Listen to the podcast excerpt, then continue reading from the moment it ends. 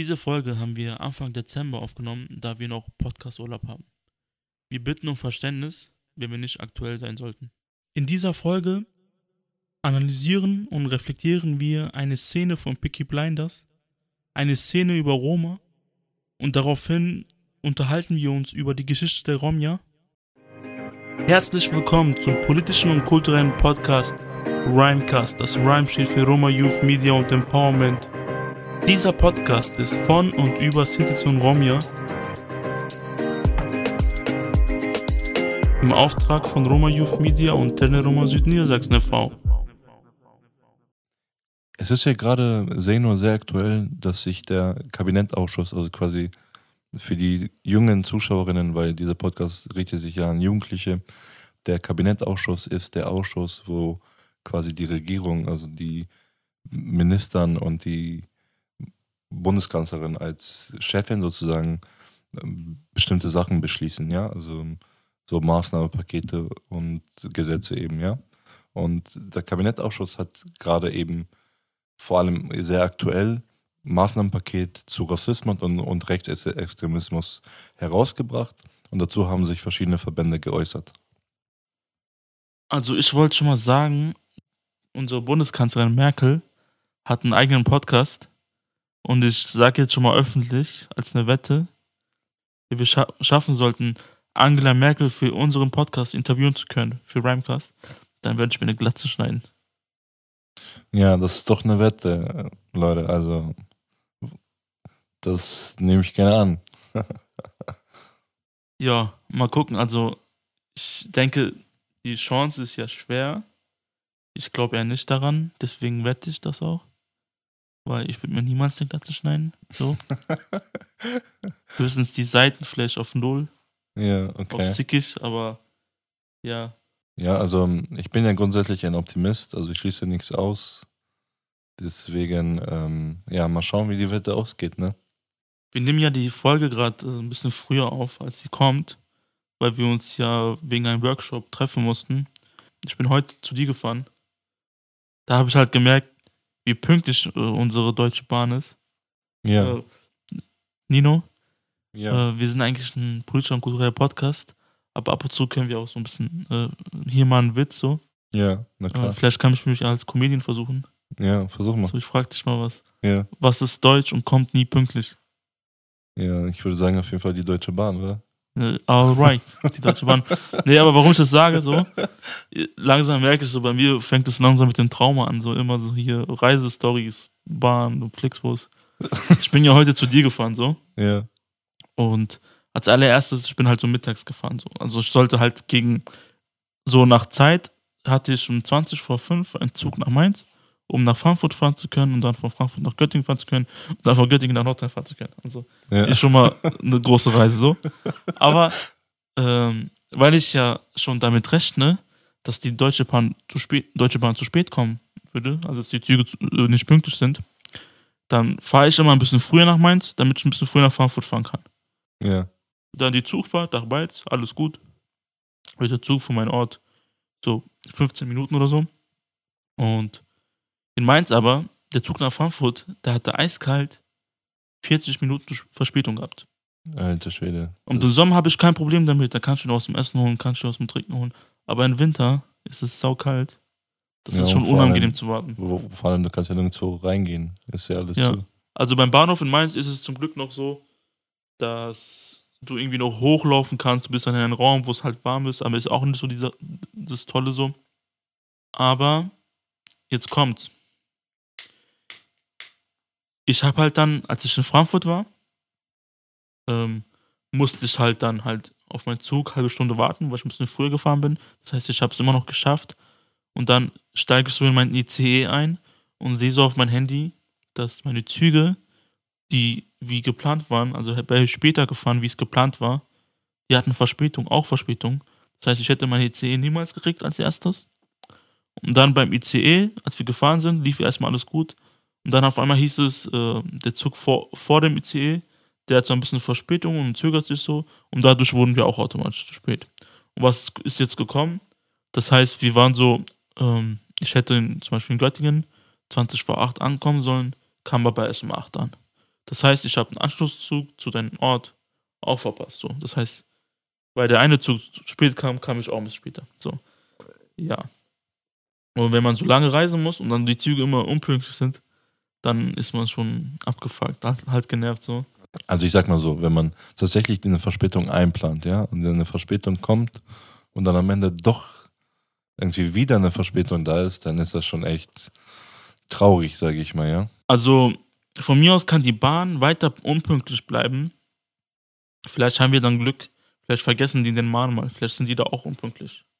weißt du, was ich meine?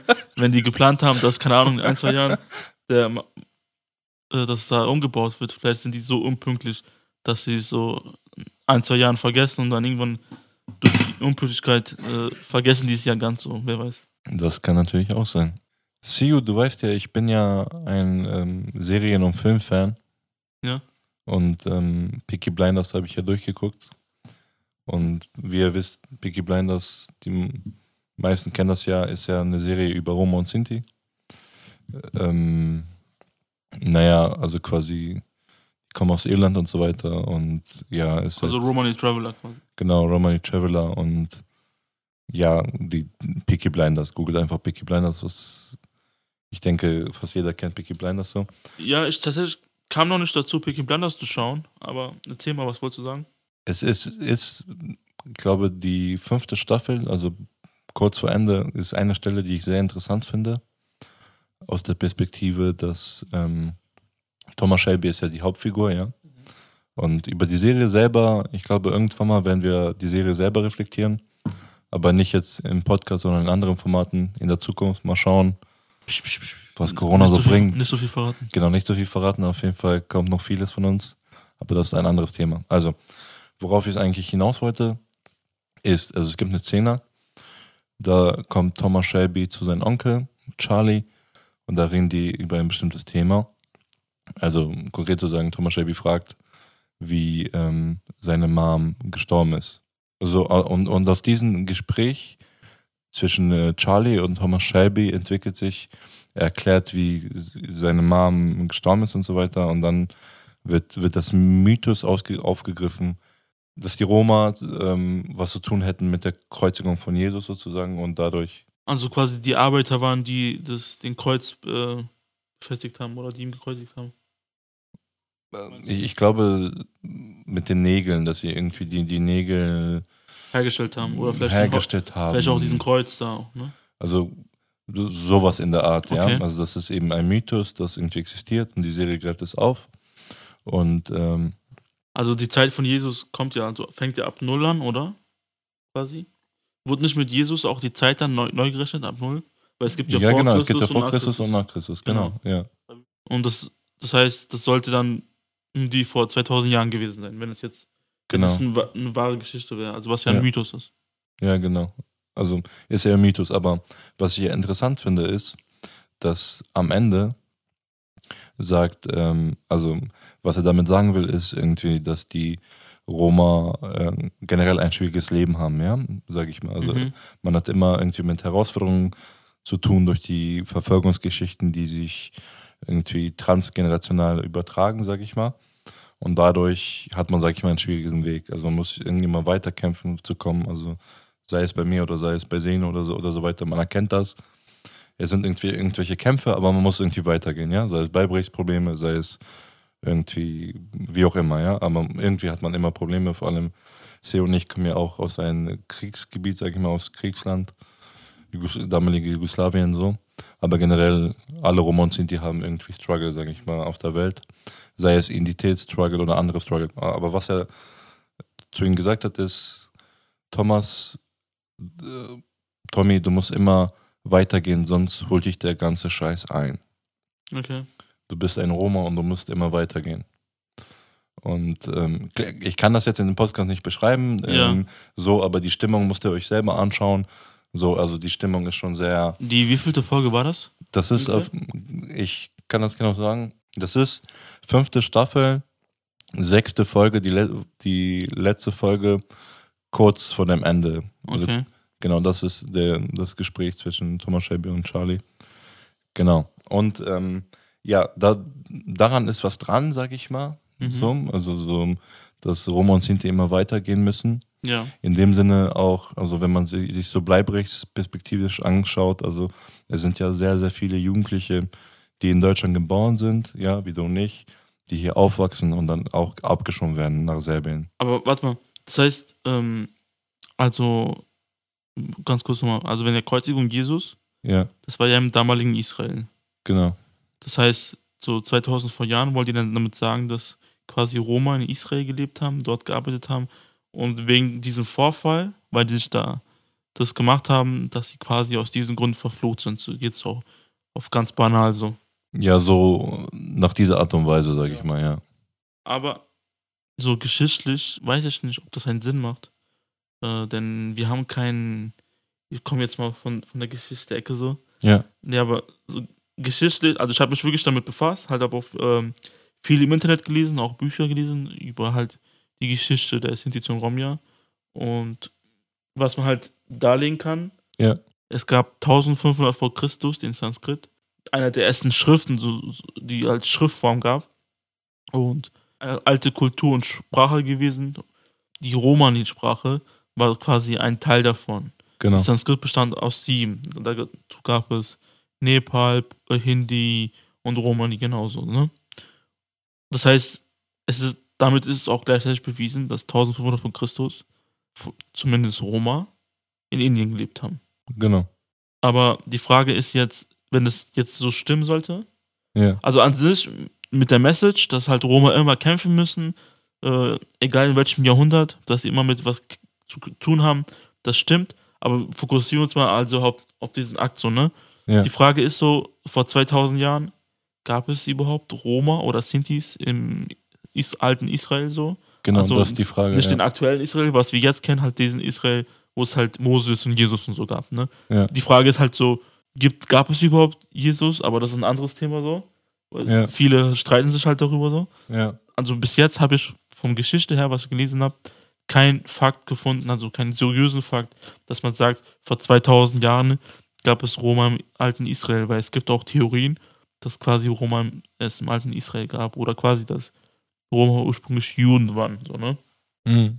Das gibt es ja auch, diese Theorie. Was wir eben aufgreifen wollten, ist eben diese ganzen Mythen, Genau. die auf Roma und Sinti basieren, aber eben, eben nicht immer die Wahrheit entsprechen, sage ich mal. Ja? Also es sind eben Mythen und Geschichten, die irgendwie aufgegriffen werden, aber keinerlei Fakten darlegen und irgendwelche Beweise, sage ich mal. Ja? Und, aber was eben eins ist halt interessant, ist eben also die Botschaft, dass man irgendwie, sage ich mal, es, es kann passieren, dass man als Roma und Sinti in schwierigen Verhältnissen aufwachsen muss, aber es muss eben nicht sein, sage ich mal. Eben. Es, es gibt immer, ähm, also nicht falsch verstehen an dieser Stelle, es gibt natürlich auch sehr viele ähm, wohlhabende Roma und Sinti ja, auf der Welt, aber was eins gemeinsam ist, ist eben diese Rassismuserfahrung und diese Verfolgungsgeschichte, Ja. die irgendwie durch die tausend Jahre andauert, ja, also seit 9. Jahrhundert, seitdem wir seit Roma und, und Sinti aus Indien ausgewandert sind, bis jetzt 21. Jahrhundert. Wir haben immer noch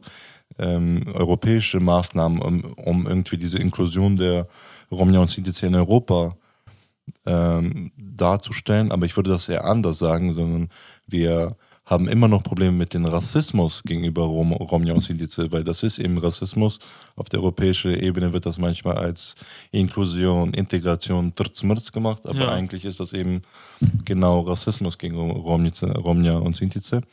Und äh, Romnitz. Rom, Romja und Sintize und ähm, Es ist ja bewiesen, im alten indischen Reich, wo es halt noch Sanskrit gab, also äh, und im persischen Reich waren ja die Romja, äh, hatten verschiedene Berufe gehabt. Das heißt, die waren Teil der Gesellschaft.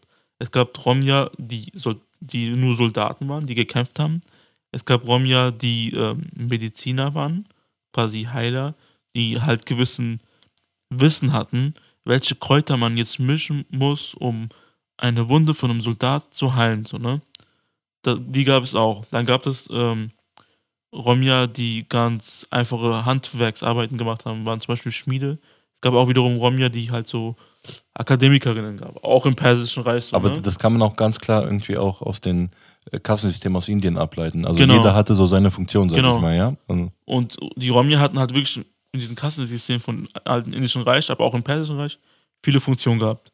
Dann kann man sich so stellen, okay, äh, meistens die Schmiedeberufe wurden halt immer von bestimmten äh, Ethnie ausgeübt, ja. Ja. Das heißt, ähm, wenn es um Schmiede gibt, dann muss man, okay, es waren Sintize oder Romja. Ja. Und das könnte Sinn machen mit den Nägeln, weil ein Schmied muss ja Waffen, Nägeln, alles metallische Zeug herstellen. So. Genau. Aus diesem Grund könnte es was damit auf sich haben, dass die sowas gemacht haben könnten. Aber die Frage ist halt, so von dieser Theorie, gab es Romja in Israel so.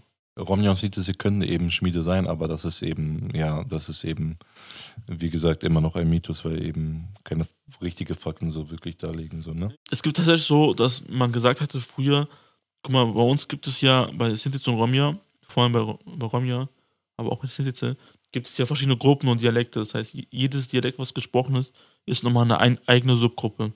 Und früher wurde halt so gesagt, okay, diese äh, Subgruppe, diese Leute, die sind das und das, die sind das. Zum Beispiel die Subgruppe von Romja, die sich Kovaci nennen, die waren sogar so Ja. Schmiede oder so, sowas. Aber Da, ich- dazu kam doch dieser Name Kovaci, oder? Ja, genau, genau. Was Und, heißt nochmal Kovaci? Äh, Kovaci ist Schmiede. Eben. Ja, Schmiede, ja, ne? Ja. Das heißt, weil diese Gruppe, diese Kovaci waren, die meisten, wir wollen natürlich nichts pauschalisieren, aber man sagt, redet halt davon, Ja. die dann Schmiede waren und dadurch hat sich dann die Gruppe den Namen gegeben. Also diese Subgruppe nannte sich dann Kovaci, weil sie Schmiede waren. Also ich glaube, da, da können wir auch unsere persönlichen Beispiele nennen. Also bei mir war das so, meine Eltern kommen ja aus Jugoslawien, beziehungsweise meine Großeltern ja auch so. Und ähm, die waren zum Beispiel Händler. Ja, Das heißt Händler, das heißt mein äh, Urgroßopa und mein Opa und so weiter, die hatten halt sehr, sehr viele Pferde gehabt und die waren dann ähm, quasi Pferdehändler. Und man muss sich so vorstellen, ähm, wir waren in einem Dorf, total integriert und in diesem Dorf waren dann mein, von, von meiner Vaterseite, aber sowohl auch von meiner Oma-Seite, also viele ähm, Romja, sage ich mal, weil in Serbien sind meistens Romja keine, keine Sintis so, äh, keine Sin- Sintis so und ähm, ja, und da war es so, also in Vojvodina sind sehr, sehr viele Händler Roma. Also das heißt, ähm, Leute, die kaufen, verkaufen, aber vor allem auch so Pferdehändler waren. Und in dieser Zeit waren ja Pferde sowas wie Autos, ja. Und ähm, ja, mein Opa mein um, Urgroßopa waren dann dafür zuständig. Leute sind zu ihm gekommen und gesagt, ey, ich möchte so und so ein Pferd haben und besorg mir den bitte. Also er war quasi so der Händler des Dorfes, sage ich mal, ja. Und ähm, so, das war die Funktion aus meiner Familie. Und dadurch war das in Jugoslawien, waren die voll Teil der Gesellschaft und das war Ja. kein Ding so. also bei me- meiner Familie so, irgendwie, ähm, die sind oder waren Aka Akademiker. Also zum Beispiel mein Opa war quasi Elektriker, aber irgendwie in Jugoslawien gab es so Berufe. Er war Elektriker, aber auch irgendwie Ingenieur. Mhm. Aber er war nicht Elektriker äh, für ganz normale Firmen, für ganz normale Leute. Es gab halt Berufe für Beamte. Das heißt, ähm, er war ein Elektriker vom Beamten, also vom politischen Beamten, so, also Politiker, ne? Und dieser Beruf damals in Jugoslawien war ja ein bisschen so kommunistisch angehaut. Das heißt, gewisse Berufe, wo du dann bei Beamten was machst, hast du nicht so einfach bekommen, dann brauchst du ein großes Vertrauen. Das war zum Beispiel mein Opa und hat auch davor studiert und so. Äh, zum Beispiel meine Uropa, ähm, ich weiß jetzt nicht, ob er studiert hat, aber der hat auf jeden Fall, Kosovo ist ja berühmt dafür, dass die halt was Baustellen angeht, so Bausteller, sind die halt die besten so, Handwerker. Und mein Uropa, glaube ich, ähm, der war, war halt erst so äh, Partisane, also der hat gegen Nazis Mhm. gekämpft, der war bei den Partisanen. Und die haben auch, glaube ich, viele Häuser und so gebaut, also auch schon Richtung Elektrik, aber auch ähm, ganz Ha Haus bauen halt, ne? Was man sich auch, so diesen Bereich, aber auch, das waren so, ähm, so meistermäßig, so eigene Firma, dies, das. Und mein Vater, meine Onkels, meine Tanten, die haben eigentlich schon alle studiert. Mhm. Also eben, da merkt man eben, dass das sehr verschieden sein kann und ähm, Genau. sehr verschieden von Land zu Land unterschiedlich sein kann, in welcher Richtung. Und das hängt halt auch davon ab, eben wie die Familie sich damals orientiert hatte. in Pristina, vor allem in meinem Viertel, wo ich äh, aufgeboren wurde, also wo ich halt gelebt hatte früher, äh, waren viele Akademiker, vor allem viele, die für Behörden gearbeitet haben. Zum Beispiel einer unserer Nachbarn, die auch Roma sind und mittlerweile auch in Deutschland leben. Zum Beispiel, er hatte ähm, bei Ambassada, Mhm. beim Amt gearbeitet, hat so Papiere, ausge so Dokumente ausgegeben. So. Also das ist halt so, so ein Beruf, wo du halt dann quasi fast Beamter bist. Also du arbeitest dann für den Amt so Und das hast damals in Jugoslawien auch nicht so einfach bekommen. Also Mhm. man kann schon sagen, dass halt viele Romja schon ähm, entweder im Bereich Journalismus, äh, zum Beispiel in Pristina, gab es früher eine eigene Roma-Redaktion für Radio und TV, so. Ähm, Mhm. Was nicht so überall der Fall war damals, ne? In Ja. Europa. Ja, also die, in verschiedene Richtungen so. Ich glaube, jede Stadt ist mal ein bisschen anders, kommt drauf Eben, an. ja. Die eine Stadt ist dafür bekannt, ja, das kommt immer drauf an, ne? Genau, und ähm, was du eben auch erwähnt hast, also mit Partisanen, ähm, ich weiß, dass man ähm, Ur-Urgroßopa von meinem, von meinem Dad und auch von meiner Mutterseite eben auch Partisanen waren, die im ähm, Zweiten, aber auch im Ersten Weltkrieg mit dabei waren. So. Also das war eben gang und gäbe, dass man in Jugoslawien quasi Teil des Soldatentums war, sozusagen. Ja? Und mein, mein Dad selber, also der Grund auch, warum wir nach Deutschland geflüchtet sind, ist, er war eben Soldat. Also äh, Jugoslawetska Narodna Armia, das ist die Jugo- ähm, jugoslawenische Volksarmee. Und 89er, das war ein Jahr vor dem, vor dem Balkankriegen, hat eben gemerkt, okay, es wird äh, bald Krieg geben. Ich möchte irgendwie nicht kämpfen als Soldat. Dann sind wir halt rübergekommen, so nach Deutschland. Also, was heißt rübergekommen? Ich bin in Deutschland geboren, so. Aber er damals als äh, Soldat. Und ähm, ja, was ich damit sagen will, ist eben, dass ähm, Roma und Sinti in, in den Ländern, wo es geht und wo, wo sie keine systematische Diskriminierung erleben, wo sie keine, wo, die, wo die keiner verfolgt, sage ich mal, jetzt, wenn, wenn man Ungarn als Beispiel nimmt, ja, wo die Ja. Nazis irgendwie verfolgen können, dann werden die auch ganz klar Teil der Gesellschaft, wenn man eben diesen Zugang hat zu den Ressourcen, also sprich Bildung, Ausbildung, Unterstützung und so weiter und so fort, was eben nötig ist, um diese tausendjährige Verfolgungsgeschichte auszugleichen. Ich denke, da ist nochmal wichtig, das irgendwie zu erkennen. Also man kann diese Probleme nicht in fünf Jahre lösen, ja? Also was ich schon mal krass finde, wenn man sich mit der Geschichte der Romja befasst, wird man was feststellen, äh, wie krass sich die, äh, die Länder auch unterschieden haben gegenüber Romja früher, vor allem im Balkan oder Osteuropa. Also zum Beispiel, wenn man jetzt sieht, ähm, während des Osmanischen Reichs wurde ja, wurden ja viele Länder eingenommen, auch vor allem Balkan, also Bulgarien, Serbien, Kosovo, Montenegro. Montenegro bin ich mir jetzt nicht sicher, aber glaube ich auch. Auf jeden Fall Kosovo, Mazedonien und so, diese Länder, die waren ja Teil vom Osmanischen Reich.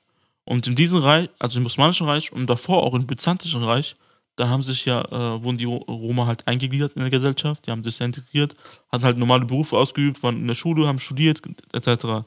Und das war so, ich weiß nicht, in wel- welchem Jahrhundert das war, so von 1700 bis 1900, keine Ahnung noch was, ne? Also es war so äh, mehrere Jahrhunderte übergreifend, ne?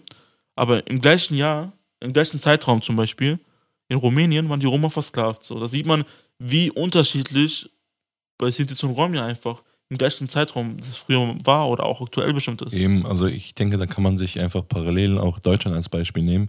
Es ist eben auch vom Bundesland zu Bundesland total unterschiedlich, ja. Also in Baden-Württemberg, in Freiburg kannst du dir ab 10 kein Alkohol mehr kaufen. In Niedersachsen geht das voll klar so. Und äh, also so, und, ich, und was ich damit sagen will, ist eben durch die Gesetze, durch die Brüche und auch die, sage ich mal, ähm, Mentalität der Menschen hat sich ja natürlich sehr krass entwickelt, ähm, wie die Roma und Sinti sich in dem jeweiligen Land entwickelt haben. Und es gibt Länder, wo sie total Teil der Gesellschaft sind und es gibt Länder, wo sie gar nicht Teil der Gesellschaft sind und ähm, den krassesten Rassismus erleben, den man sich vorstellen kann. Aber ja, das ist eben die Landschaft so. In Europa, aber auch in Deutschland so. Ähm, weißt du, was ich interessant finde? Äh, Ich habe ja schon eben erwähnt, äh, wegen dem Byzantinischen Reich. Es ist ja so, dass bevor es Se Serbien, also die ganzen balkanischen Länder, Türkei, Griechenland gab, gab es ja den Byzantinischen Reich. Und dort wurde ja eine, die byzantinische Sprache gesprochen, ne? Und dort hatten auch Roma ge äh, gelebt, jahrelang so, ne? Und das heißt, äh, zum Beispiel, wenn man jetzt sieht, die serbische Sprache ist eine Mischung aus der byzantinischen Sprache und aus der slawischen Sprache. Ja, Bei der türkischen Sprache ist es eine Mischung aus der byzantinischen Sprache und die zweite, ich gehe davon aus, ist wahrscheinlich die arabische, aber so genau weiß ich jetzt nicht, ne? kann ich jetzt nicht sagen. Aber was ich damit sagen will, weil Türkisch und Serbisch beide byzantischen Background haben, haben die dieselben, nutzen die dieselben Wörter. Ein Beispiel ist zum Beispiel Şeker, heißt Zucker auf Serbisch, sagt man auf Türkisch genauso. genau, ja. Und das Interessante kommt jetzt zum Beispiel, meine Gruppe, mein Dialekt, was ich spreche, ich bin Adli, ich spreche dann die, den Dialekt Adli und wir benutzen jetzt auch viele türkische und serbische Wörter in unserem Dialekt. Ja. Aber wenn man es so sieht, sind es keine türkischen und serbischen Wörter, die wir benutzen. Es sind einfach auch die byzantischen Sprache oder byzantischen Wörter, die wir in unserer Sprache benutzen, genau wie die Serben und wie die Türken, weil wir einfach, äh, als wir, unsere Gruppe, genauso lang in diesen Bereichen gelebt hatten oder leben, auch wie die Türken und wie die Serben. Und zwar in dem Byzantischen Reich, weil wir halt dort leben seit dem Byzantischen Reich, sag, sag ich mal. Und dadurch, dass das dann irgendwann die Landschaften sich geändert haben, der Zerfall kam vom Byzantischen Reich, dann gab es irgendwann Griechenland, es gab den Osmanischen Reich, dann die Türkei, dann die ganzen Balkanländer sind ja entstanden. Das heißt, so, also unsere Gruppe denkt sogar immer noch, dass wir serbische und türkische Wörter sind, aber es ist eigentlich falsch. Eigentlich sehe ich es sogar so, dass wir einfach genauso Wörter von der byzantinischen Sprache nutzen, wie die Serben oder Türken auch. Verstehst du, was ich meine? Ja, auf jeden Fall. Also eben da, man merkt das ja auch in Deutschland, ja, so viele Anglizismen nutzen wir mittlerweile in, in Deutschen. Genauso ist es ja eben, wenn, wenn die Roma in diesem Gebiet ist, dann übernehmen die eben auch die Wörter, ist ja klar. Und zum Beispiel, was dann bei uns Ali angeht, macht es ja irgendwie Sinn, weil Ali gibt es einen Teil von der Türkei, es gibt die Nordgriechenland, es gibt die Mazedonien, Südserbien, Montenegro, Kosovo. Ja. Deswegen macht es dann auch Sinn, weil das alles ja der Byzantinische Reich war. Eben. Wir kommen jetzt zu unseren Anekdoten. Hast du da eine Anekdoten, Anekdote, die du mit uns teilen willst? Ich hatte das Gefühl, ich habe in den letzten zwei, drei Folgen zu viele Anekdoten verraten. Ja, ähm, ja, heute ist eine Anekdote passiert und zwar, also ich habe in dieser Woche noch sehr viel zu tun, sage ich mal, und Uni-Abgaben sind auch noch da und deswegen ist irgendwie viel los gerade, ja. Und heute hatte ich ein Migrationsratssitzung. Also ich bin Vorsitzender des Migrationsrates hier in Nordheim. Und ähm, genau das ist ein Beirat, der die Stadt Nordheim berät. Also äh, den Stadtrat sozusagen, das Parlament der Stadt Nordheim so zu Migration und Flucht. Und heute hatten wir die Vorstandssitzung und ich war davon überzeugt, dass wir um 17 Uhr haben. Ich habe heute noch Uni-Abgaben gemacht und bis 16 Uhr da geblieben. Ich dachte so, ja geil, ich fahre noch nach Hause, chill noch ein bisschen und dann um 17 Uhr geht's los. Ich komme nach Hause an, habe noch von Freund Döner geholt, ganz chillig, ja, komme an. Ich gucke in der Mail, ich so, ah, fuck, um 16.30 Uhr geht schon los. Nicht mal richtig hingesetzt, direkt im Auto, direkt wieder weg, direkt nächsten Meeting. und ähm, ja, das war heute sportlich, aber manchmal ist es so. Und ähm, ich, ich mag es eigentlich gar nicht, unpünktlich zu sein, weil ich grundsätzlich ein Problem damit habe. Und wenn ich dann durch sowas unpünktlich bin, dann stresst mich das, muss ich ehrlich sagen. Genau, aber ist am Ende noch alles gut gegangen. Ah, krass. Hast du einfach dann verpeilt oder was? Nee, eben, also normalerweise haben wir immer um 17 Uhr einen Termin, also so ist es eben festgelegt und da, dadurch war ich halt überzeugt, dass es um 17 Uhr ist und dann habe ich, wo ich äh, zu Hause ankam, in, in den Mails nochmal reingeschaut und da stand dann 16.30 Uhr und ich so, okay, krass. So, also ich, das ist halt eben auch die Routine. Man, man denkt immer, es passiert 17 Uhr ist halt so Standardzeit und man denkt, okay, 17 Uhr wird das auch sein, so, ne? So in diesem Sinn, der Nino hat einen Termin um 16 Uhr verpasst. Ihr solltet euren Termin mit uns um 16 Uhr nie passen, verpassen, denn unsere Folgen kommen immer montags um 16 Uhr. Außerdem wird es Donnerstag wieder eine Zusatzfolge geben. Ich bringe jetzt zweimal wöchentlich äh, Folgen raus, so. Das heißt, am Donnerstag, äh, quasi von Mittwoch auf Donnerstag um 0 Uhr, wird es die nächste Best-of-Folge gehen. In diesem Sinn, hast du noch abschließende Worte, Nino? Ja, auch nächste Woche. Hört gerne rein. Bis zum nächsten Mal. Danke, dass ihr zugehört habt und der Blesser. Ciao, amigas, amigos. Adios.